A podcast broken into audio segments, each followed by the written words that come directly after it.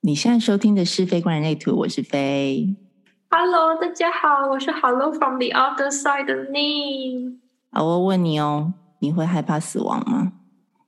我还是会怕哎、欸，但是我 觉得我比起以前的那种纯怕点 JPG 的话，现在应该是有多了一个信任的感觉，就是知道自己有被爱。好，待会来聊这件事。好哟。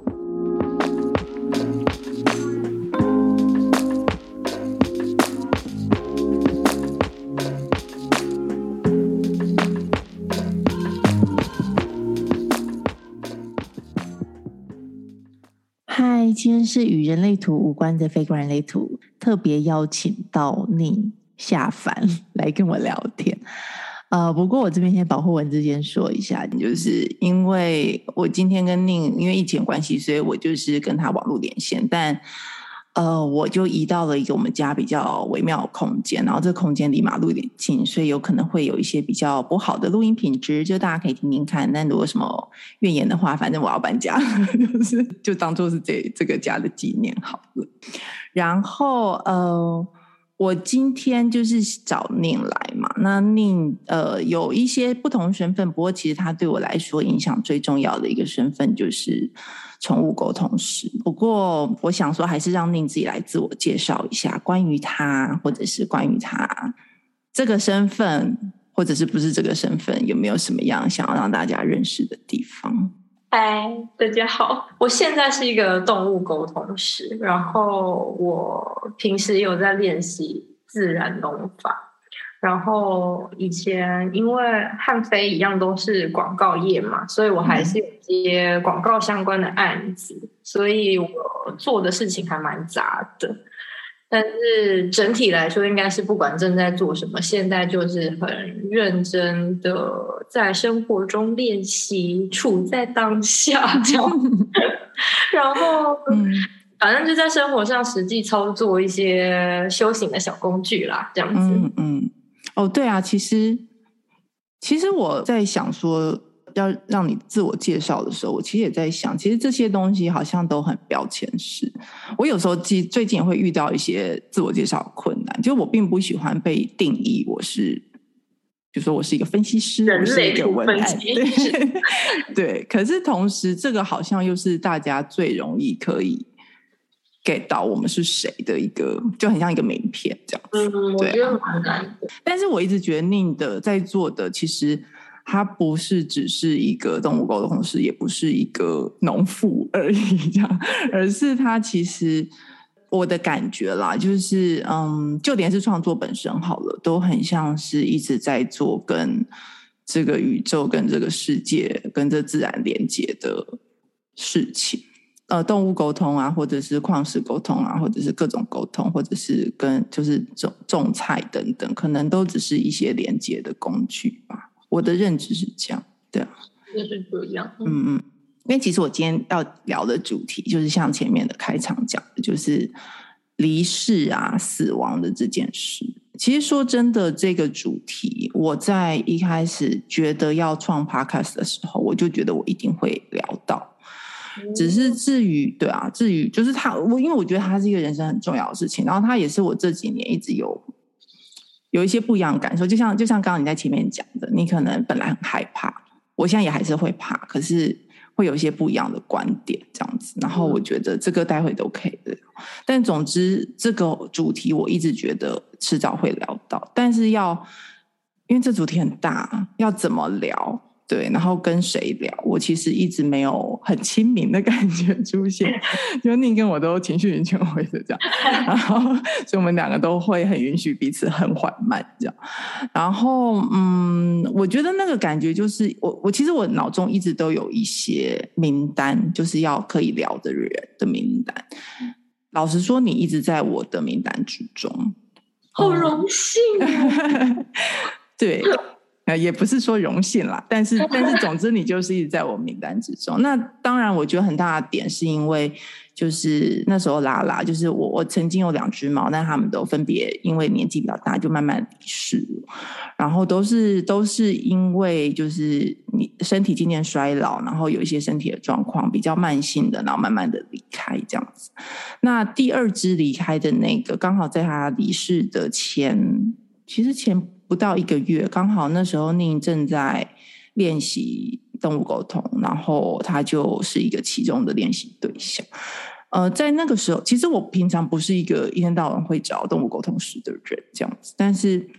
那一次就刚好是一个契机，也是唯一一次我跟拉拉有这样子的沟通经验。然后因为那时候他很接近死亡，所以我们其实就有聊到比较多这样的话题。然后那时候其实就对我来说是有蛮多启发的。所以呃，就是宁就因为这样就一直在我的名单之中。不过我之前就一直觉得，就签名还没有到。嗯、呃，然后刚好在。也不是刚好，就是默默的，因为我们就是一个远距离的关心彼此的角色。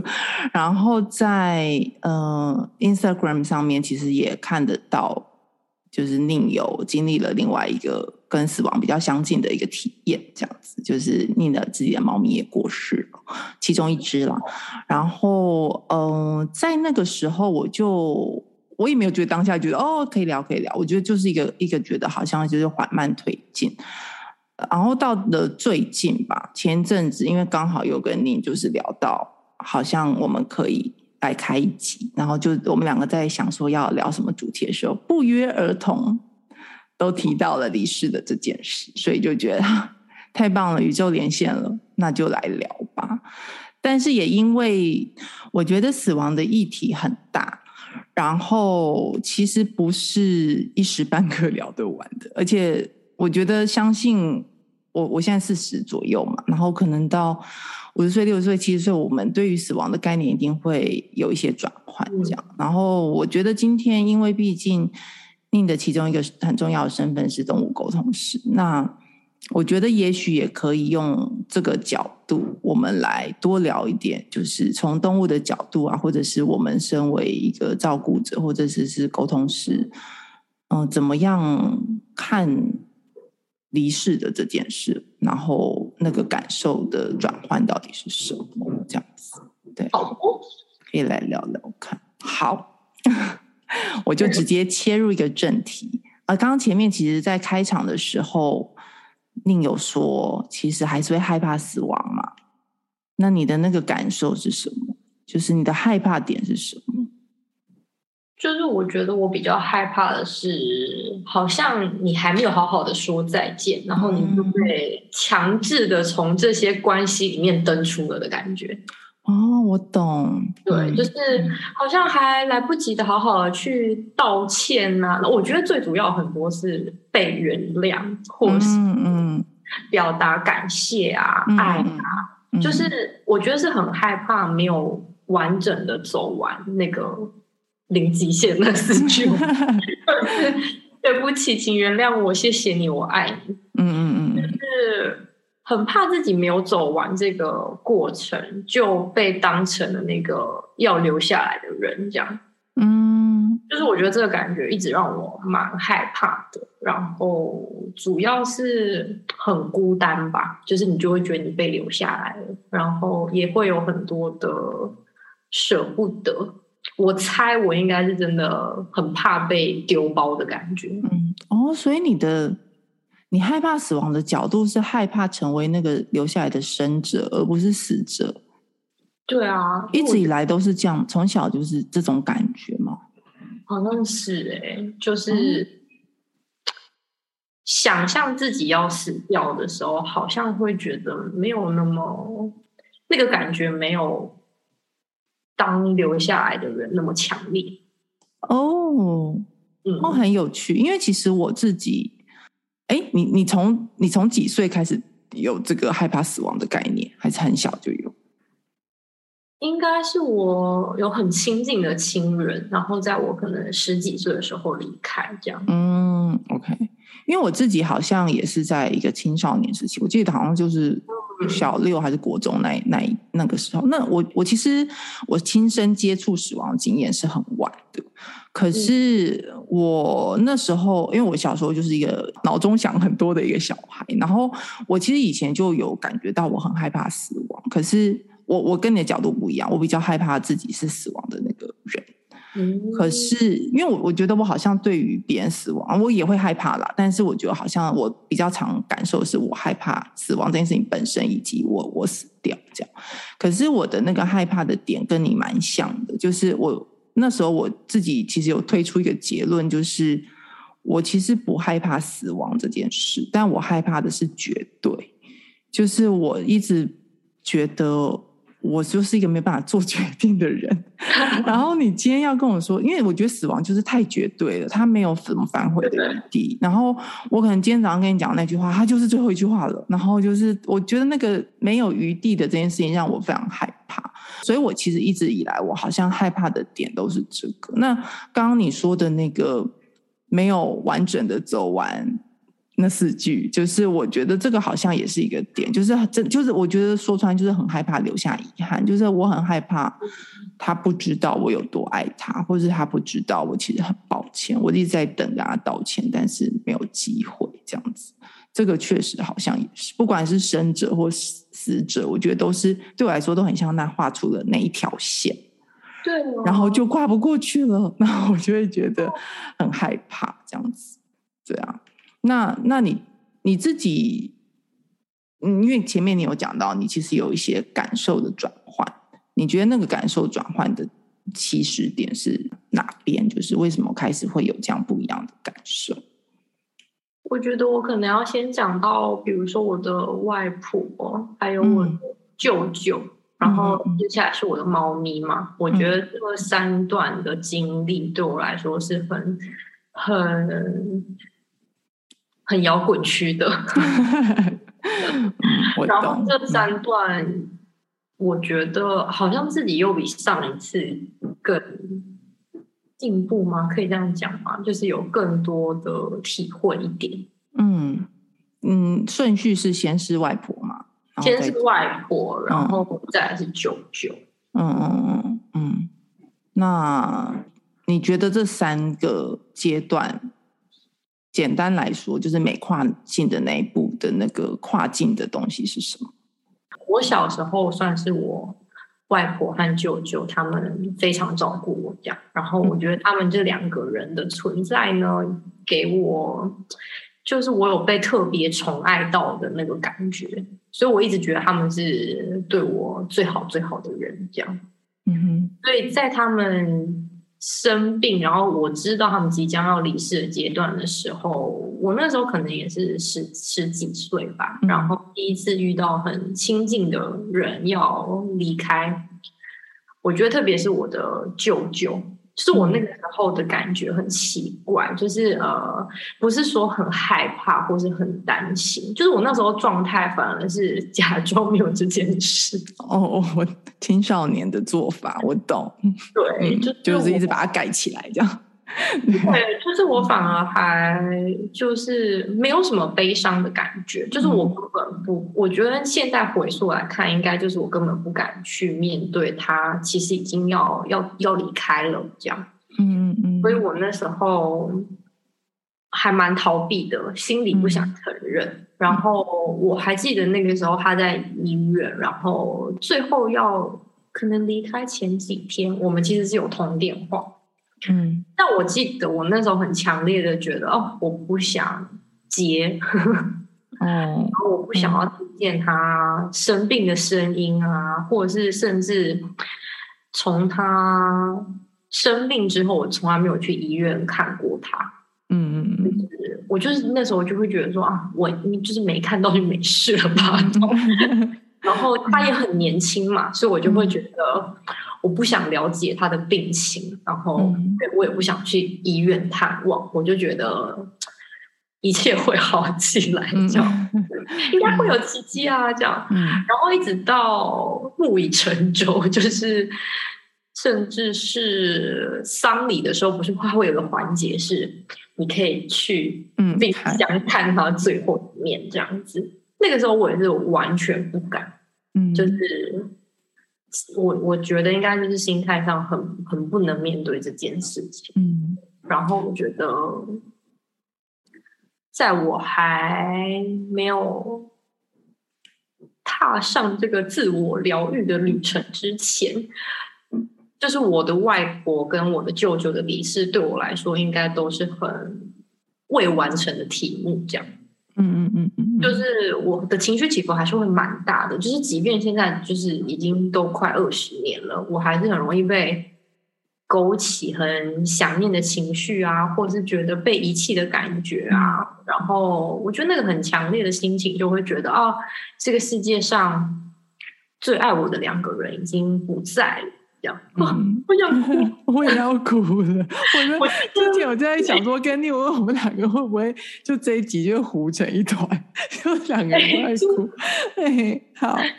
哎，就是我觉得那个心情，我觉得你应该蛮能理解的。嗯、就是讲起来，嗯，就是我觉得那个被特别宠爱的感觉，是你在原生家庭当中没有被没有体验过的。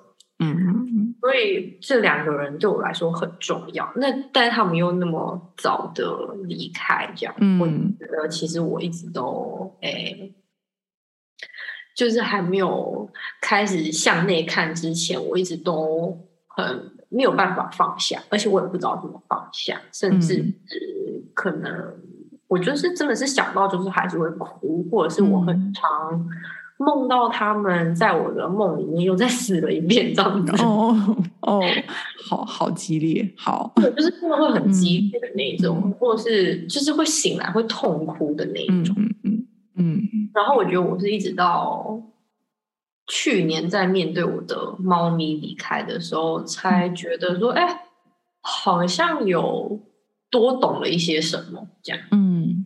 但是我觉得那个好像。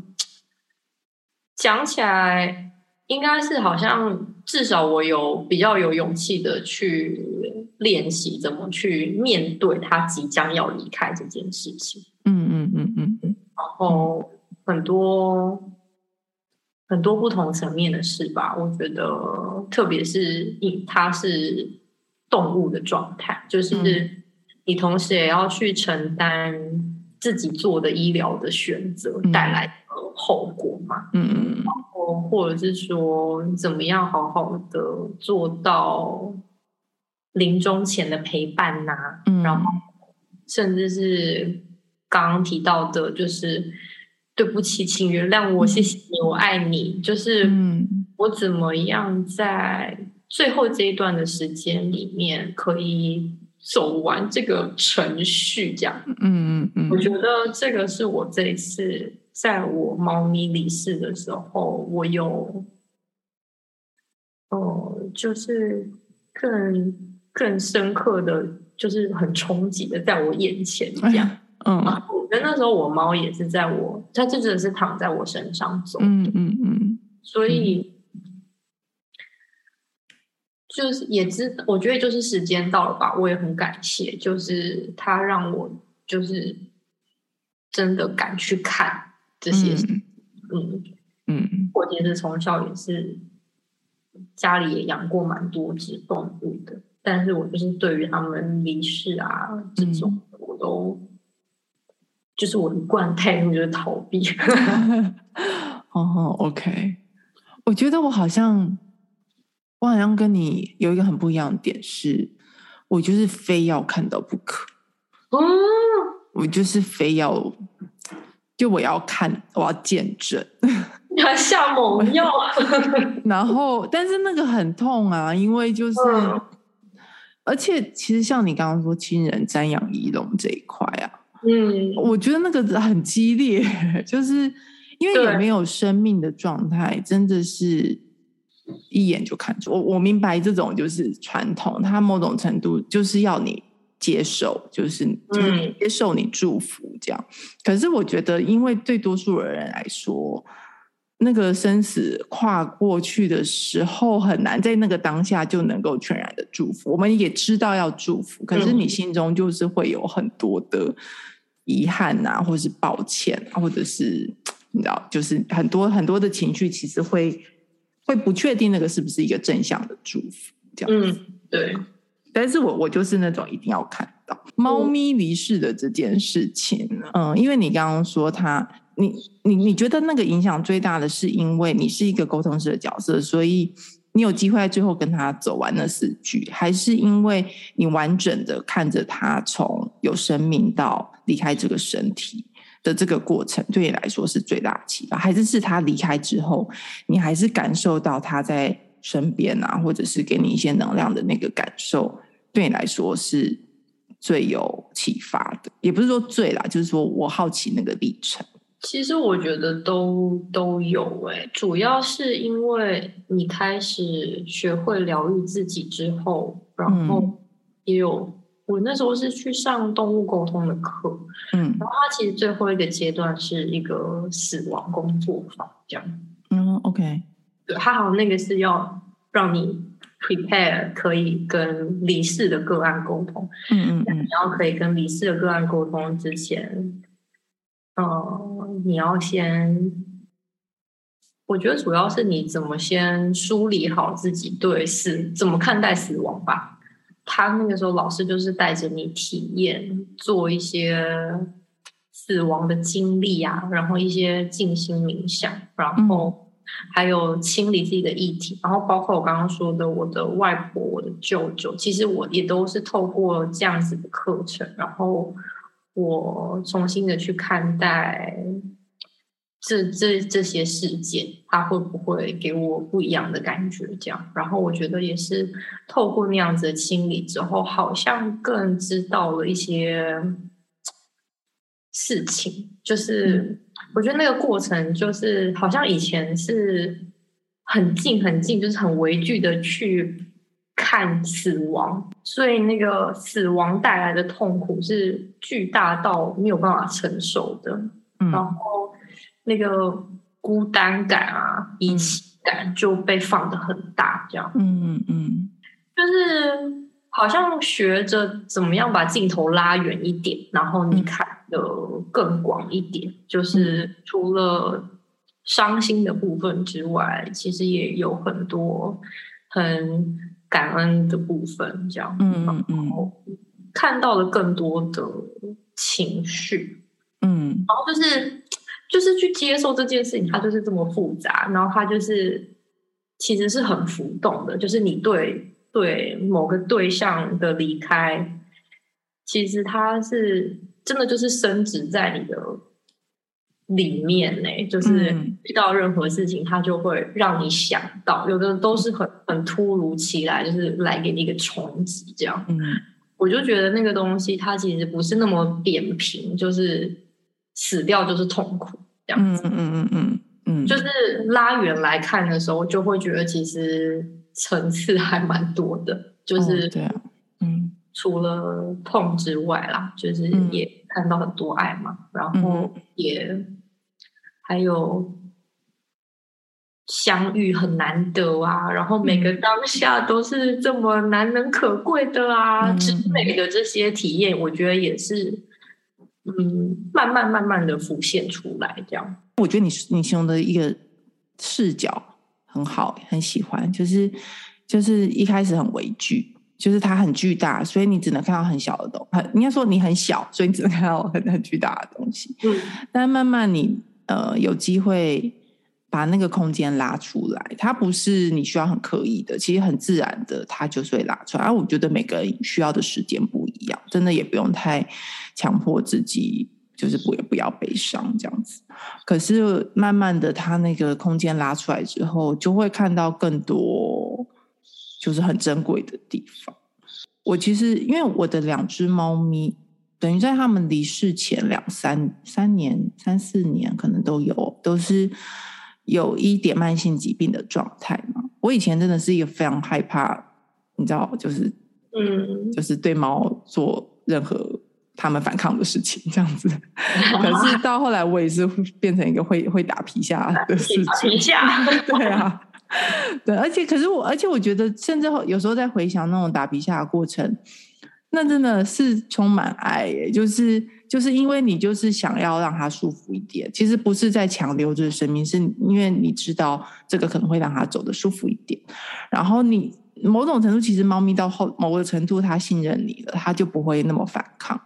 然后你也会觉得它就是它，你知道它在忍，可是它好像就是它知道你这么做，你也会觉得舒服一点，所以他就让他就忍着，觉得好，那就这样。就是我觉得那个感觉会觉得，反而是一种很亲密的感受。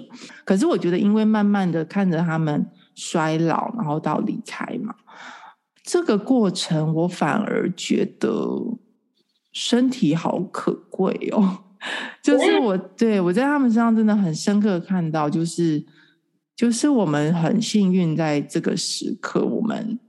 有这个身体，然后体验现在这样，就是这件事情，其实我觉得一直是我的猫给我很大的启发。就是他们后来其实，在生病的时候，他们是有力气就要出来晒太阳，这样子，就会觉得哦，他们就是很想要持续的去感受这个身体。然后，所以我觉得这件事情反而是在之后给我一个很大的启发，是因为死亡在那里，所以我们会更珍惜现在有的，所以就不要浪费。嗯，我觉得成为动物沟通师之后，就是也听到了很多个案嘛，嗯、或者是在身心灵上面有很多不同的体验，嗯、然后那个经验都会让我觉得，就是你更相信那句话，就是什么，每一次的相遇都是久别重逢。哦，嘉慧，对，我真的好喜欢这一句，这一句太棒了。真的，嗯，真的就是，嗯，透过很多的个案，然后真的真实的有看见，然后也真实看见它发生，然后就会觉得说，天哪！如果是这样的话，那真的是每个当下都要说哈，就 是，嗯，而且甚至我有的时候还是会有那个很侥幸的心情，就是我就会觉得说啊，那。至少还有一个预防针，这样，嗯、就算有遗憾的话，就是哎，下次应该会再报吧。嗯，对啊，我觉得这个好像也是一个很、很、很安慰的感觉嘛。我就觉得它好像变成一个信仰，嗯、就是更安心的。我觉得啊，让我自己更勇敢的敢去看这样。哎，可是你刚刚说，你从从个案身上去体验到这句话，就是。所有的相遇都是久别重逢这句，嗯，那个体验是什么？是因为我其实不是很知道动物沟通在运作上面，比如说你是可以感受到他们曾经有别世的缘分吗？还是是什么意思？我觉得是哎、欸，虽然不是每一个个案都会提到这些事，但是、嗯、然后我觉得也并不是每个人。每个人类都有，嗯，都相信轮回这样。嗯嗯嗯。所以我其实有的时候，我并不会在，我并不会在沟通的时候硬要去提到这些事情。但有的时候，的确是可以看到一些画面，嗯、或者是他们真的会说，嗯、觉得哦，这个已经不是第一次遇到了，然后、嗯、要哭了，莫名的被启动，又哭点是怎样怎样？我觉得有的。智性更高的毛孩们，他是真的可以讲，就是嗯，现在的这个情况，然后有很多很多不同的情况，这样，嗯，然后为什么会相遇呢？为什么这次又会认出对方来？嗯，就是虽然我也没死过，我不知道那个流程，嗯、我不知道 SOP 怎么样，但是。真的的确会接收到一些很零碎的这种很片段的讯息，嗯。嗯，然后我觉得加上我我自己呃做的那些死亡的体验啊，嗯、就是真的有有很强烈的感受到这一点，这样，嗯。嗯，就会觉得其实它都是一个循环，嗯嗯嗯，在。你们对于离世后的理解，就这样听起来应该不会有一个很明确的答案，或是一个场景，就是说，哦，你就会跟着一个什么，然后去了哪里？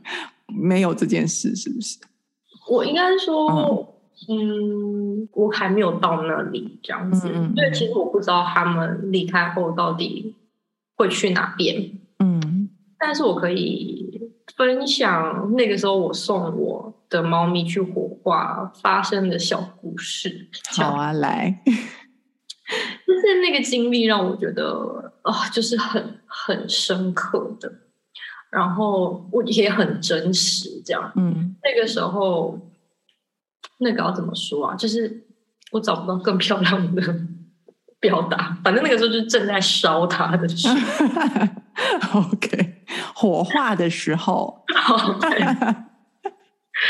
然后我就我就在外面等，这样。嗯，然后它是一个很很乡下的地方，在交流道下面。嗯哼，就是现场其实除了工作人员以外，真的也没有什么别人。我就是一个人在户外等，然后你就是还是可以看到稻田啊、风景啊、车流什么的。然后我那个时候又是一个黄昏的状态，然后还会有鸟啊这样。嗯。我那时候就是有点呆掉，我就觉得还在那个情绪里嘛，就觉得很不真实。然后我就是在等，嗯、等着等它烧完。然后我那时候就站在外面，我就看到那个火化的烟，就是从烟囱里面冒出来了，这样。嗯、然后就真的是往上飘，就是往往天空去。嗯，然后我就顺着那个烟就看向天空嘛，然后那个时候就是刚好是黄昏，然后因为乡下地方真的是很大很辽阔，你可以感受到天空真的是超大的，嗯，就是很美，这样颜色很多，然后反正我就是顺着那道烟，然后就往上看啊，看天空啊，看远处啊，看风景这样，嗯。放空，嗯，然后那个时候就是，就是突然有一阵风就吹过来，这样，嗯，然后我就记得我那个时候我的皮肤跟感官就是变得非常的敏感，就是对于那一阵风非常的敏感，嗯，接触到风的那个触觉，就是你皮肤面接触到风的触感是很强烈的，嗯，就是好像你是。新生儿就是被拉出来，然后第一次接触到空气的那个感觉，嗯，就是你你全身湿掉，就是你想象你全身湿掉，然后被风吹，嗯嗯嗯嗯。那个感觉，然后连就是就是皮肤啊，然后手上的毛啊、头发啊什么的，嗯、就都很有感应，这样。然后我那时候就是。就闭上眼睛，我就很想要认真的去感受这一刻，嗯、很想要记下来，嗯，这一切的我我现在身体里面感觉到的这一切，这样，嗯，然后同时就也感觉到我的猫，就是它就跟我说话，这样，嗯，就是它就跟我说，它在很多光，然后很多颜色的地方飞来飞去，这样，嗯。然后他说：“你你闭上眼睛，我就可以带你去。”嗯，然后他就说：“我可以是风了。”嗯嗯，然后你看不到我，但是你闭上眼睛，你就能感觉到我。嗯，哦，他就说：“现在我要变成风来摸你喽。”这样。嗯然后就真的就是突然，就是一阵一阵的风这样子吹来，然后那时候真的是，哇，那时候真的就是一边哭一边笑，就是我真的被风摸到的那个触感，嗯、就是很像他以前撒娇，就是划过我的脚 边一样。嗯，我就觉得说，靠，你真是放大绝。嗯，就觉得真的是太强了，嗯嗯，然后我觉得那个我言语也很难形容的很完整，嗯、但是你当下就是突然了解了很多事情，就是我我在睁开眼睛的时候，我就很深刻的知道，就觉得说天哪，就是我的小宝贝，就是啊。我知道你要跟我说什么了，嗯嗯嗯，就是他的身体已经没有边界了，就是风里面是他，然后天空里面也有他，嗯，哦，你低头看路边的小花，也是他这样。嗯，就是我眼前看到的所有都可以是他。嗯，就是他变得很大很大，就是可以大到包住整个世界，然后同时也变得很小，就是小到可以进入我的身体。嗯，就是你每一个稀土之间都有它这样。嗯嗯嗯。然后就觉得那个时候就是很很强烈的有感觉到，觉得哇，这一次我不是只有孤单的被留下这样，当那个活着的人这样。我觉得他也就是超越了很多形式，就是他也留下来跟我在一起了。嗯，就是只要我记得，嗯。就我如果有带着这个觉察，这样，他就会跟我一起存在在这个当下，这样。嗯，我觉得那感觉就是在后来在接下来的时间啊，想到他的时候，除了很想念、很想念之外，嗯，也有很大的感觉是觉得我我真的是非常幸运可以遇到他。嗯，虽然我不知道他。就是最后到底去哪边？嗯，但是我就是觉得，哎，应该是去了在相遇的路上。呃，我自己我不是一个沟通师，可是因为我前一阵子反正一个因缘际会，然后我也学了动物沟通，这样，但我也没有打算要成为一个沟通师。其实我知道，好像像对你们来说。跟离世的动物沟通不是一个很建议的做法，对不对？就是不是不是很鼓励一定要这么做，因为其实好像离世沟通的重点其实只是要抚慰还在世的人嘛。其实动物本身他们并不是那么需要一直透过沟通的方式来来回来找你们这样。所以那时候我的老师他也是觉得，也许不要先从离世动物开始。可是后来他因为看我状况，他就觉得哦，那也许我可以跟我的两只猫连连看这样。然后那个的体验其实都跟您刚刚讲的，我觉得很像哎、欸，就是我觉得好像大家都是这个主题，就是我是任何东西，我是自由的，我我就是无所不在的这样。好像身体让我们体验，可是离开了身体之后，可能会体验到是更宽广、更大的东西这样。嗯，这个我觉得好像是我现在对于死亡没有那么。害怕的蛮大的一个根基吧。嗯，我觉得好像也可以分享一下。我觉得我还蛮推荐透过书写的方式来梳理自己的感觉，然后嗯，就是面对离世动物的情况。你那个方法是什么？就像你刚刚讲的嘛，就是理事沟通其实是比较在协助人类梳理。一套情绪，嗯，然后把一些你紧抓的东西松开，这样。嗯，我觉得其实这个东西不不见得一定要透过动物沟通才能达成，嗯，就是一样也是写那四句嘛，就是对不起，请原谅我，谢谢你，我爱你。然后你可以写下你跟嗯。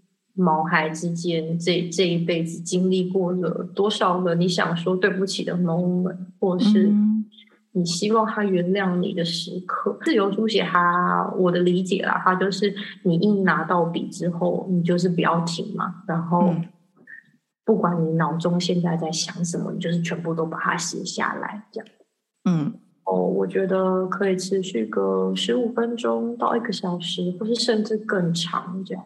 我觉得那都是一个很好的、嗯、很好的工具，就是你不需要透过他人，嗯、就是你其实自己就可以做到。其实那个你想要跟毛孩聊天、离世的动物聊天，我觉得很多时候其实是很多单向的情绪是还没有处理完，你觉得未完成这样。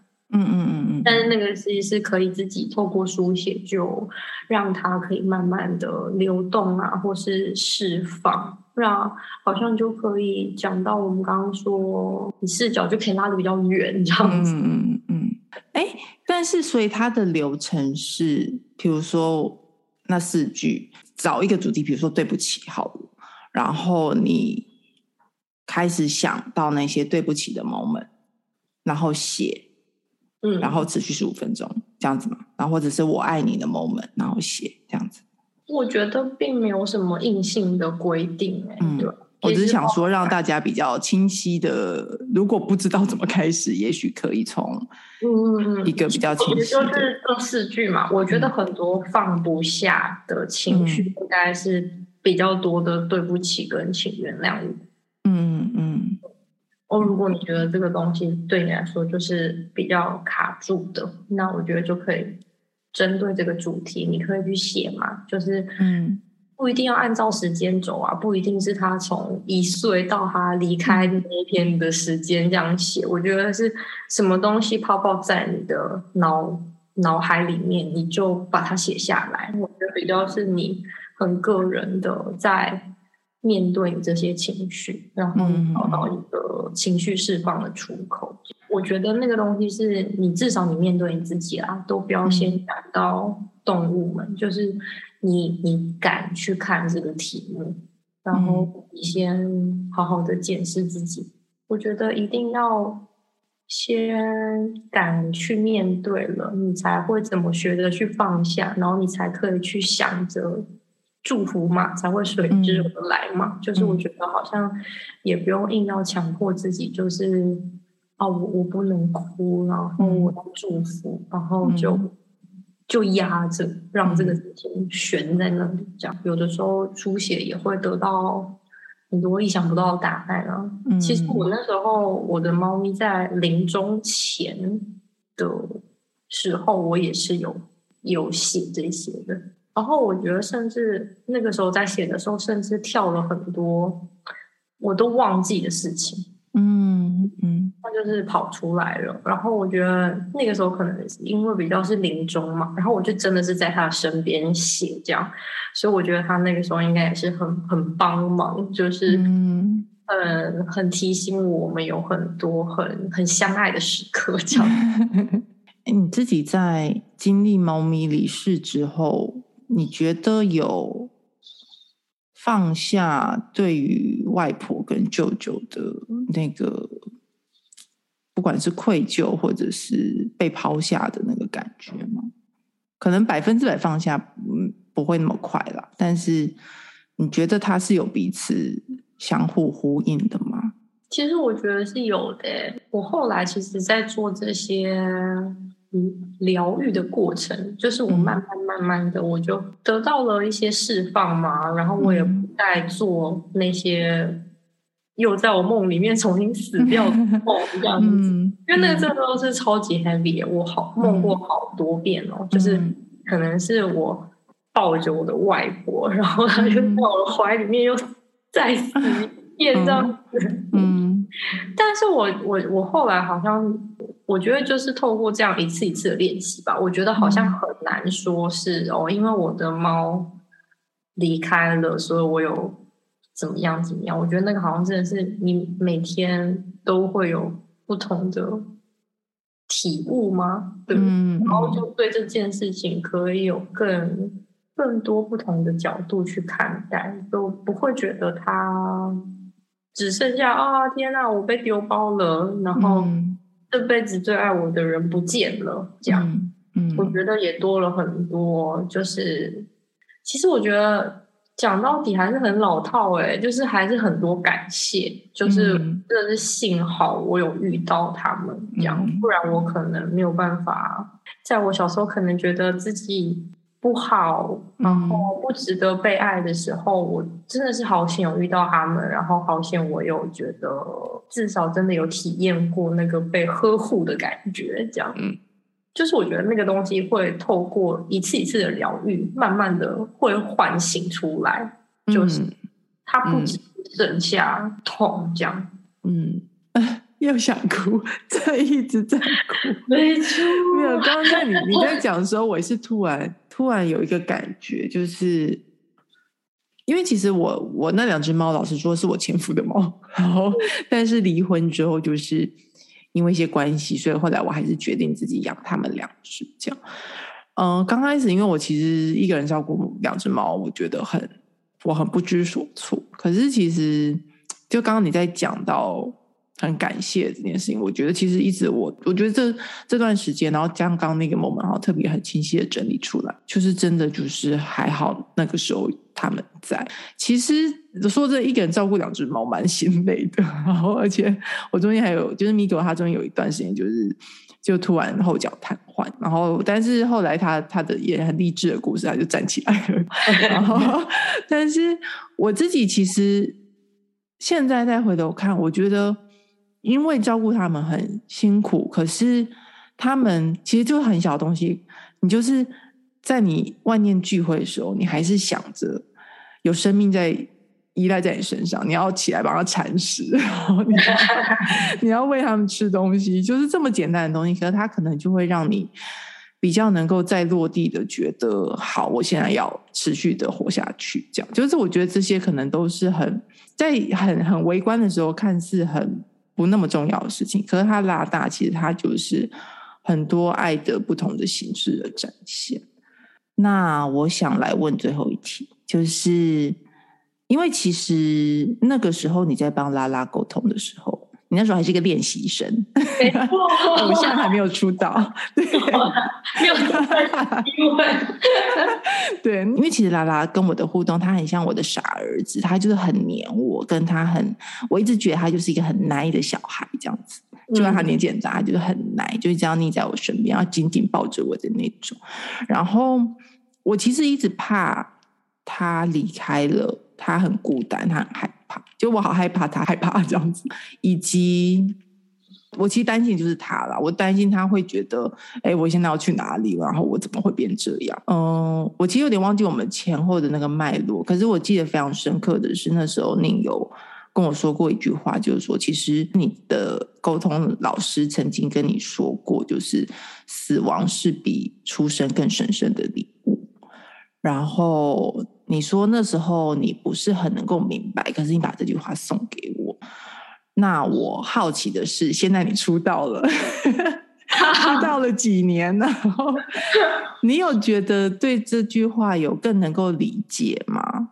我觉得我嗯，经历了猫咪的离世之后，好像又比较懂，嗯，就是。懂得用祝福的方式说拜拜，这样子，然后期待下次再相遇，这样。因为我的猫它是一只很自由的猫咪，这样子，嗯、就是它很哦。我想要补充一件事，就是看腻的猫真的会觉得，当沟通师好像最爽的就是这个，就是你都可以跟猫去海边还有山边散步。就不用牵绳的那种，然后都可以这样，我觉得好酷哦！而且还可以，就是好像彼此聊天、走路的 那种感觉，我就觉得也太梦幻了。对啊，所以真的很可以感觉到猫咪就是跟他生活中的那个自由感。那当然，我觉得也有可能是这两只猫，它们生性应该说，它们本来。嗯，此生来体验的很大一部分就是自由，所以他们更能够在你身边去，就是也像彼此一起体验到这件事，对啊。但总之好羡慕，好，对不起打断了你，你继续。不会，其实、嗯、那其实那个过程也很长啦。离开的那只猫咪本来就很喜欢自由，嗯、然后怪男他本来就是一只 city boy 这样，他其实 他其实不喜欢乡下，他不喜欢出门这样。OK，但是真的是因为我搬来乡下，然后就是我那时候就住三合院嘛，跟两只猫，然后三合院，哎，就你也有来过啊？那个时候就是也是超多猫的嘛，嗯嗯。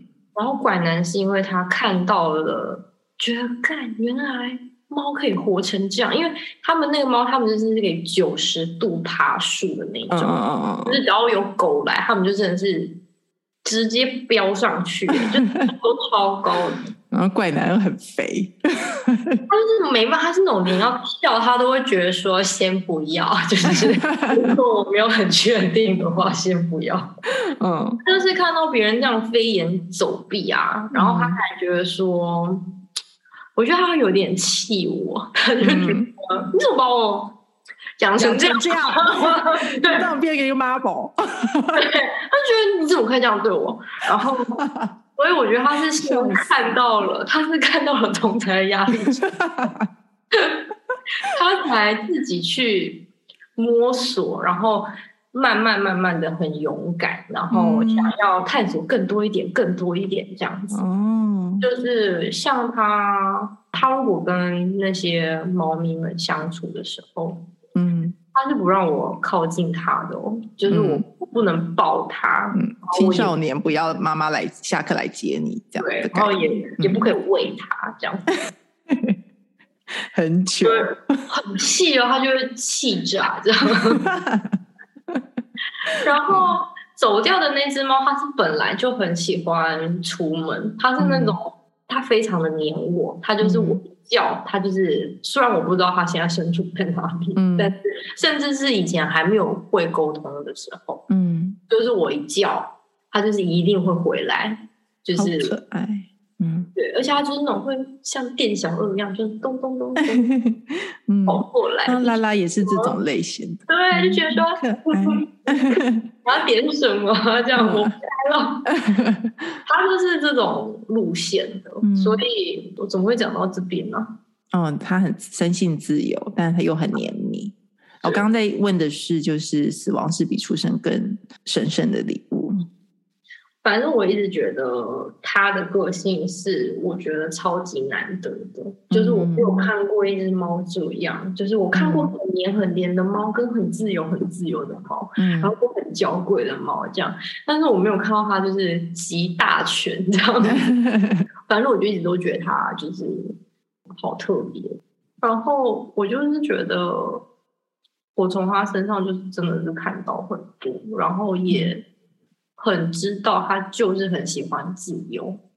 他离开之后，我就觉得那个祝福他是很很真心的，就是很很希望他下一次的旅程就是可以比这一次更自由，然后更燃这样子。然后觉得那个心情就是，嗯，就虽然我也很想再遇到他，但是更大的心情是。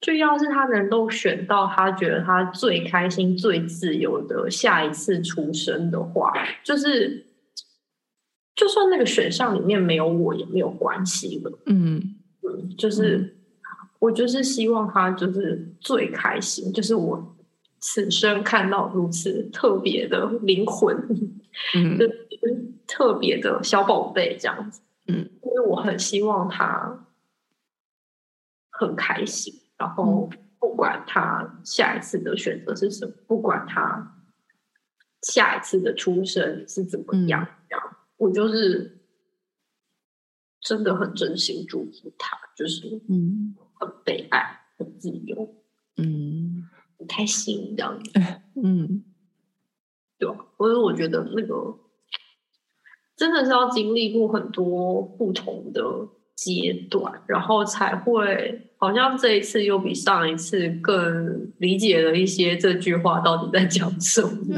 嗯，我就在想，我可能到我自己离世前，我可能都还在这个 循环里吧。你说还在学这句话，还在解这句话。嗯，嗯，所以目前解到的就是，死亡之所以比出生更神圣，嗯，是因为他。他突破了很多框架嘛，就是比如说，嗯，猫咪本来很爱自由，但它因为死亡的降临，它会有机会去体验到更自由的事情，算是这样吗？我觉得他那个时候那个在讲那个观念，是我们人就是花了很多时间跟心力，然后。呃，去学着怎么庆祝跟祝福一个生命的诞生，这样子。嗯，但是对于一个生命的离开，我们可能没有那么重视，这样。嗯嗯嗯，没有那么同等的重视，我们比较容易陷在悲伤里面，跟嗯，跟觉得我很很舍不得，轻易不要。我觉得他们讲的应该是这个，就是其实我们应该要用一样的心情去、嗯、去看待，去怎么引导，就是每一个个体他要走向死亡的那个路程，这样、嗯、他有没有被好好的呵护？嗯嗯，今天好像差不多这样吧。但最后，我其实很想要分享一首诗，我觉得这真的很有趣。刚好我觉得我要录这一集 podcast，然后也跟你差不多约好时间之后，我就也不知道为什么，就是点开了那个 Netflix 的影集，就 Afterlife 这样。哎，忘记中文是什么翻译，但但是总之。呃，我其实本来不知道他在讲的是什么，但是点开看了之后就很喜欢。他其实在讲的也是离世的这件事情。他在最后的时候有念到这首诗，我觉得非常美。就是英文原文这部分，我就想请你来帮我们念。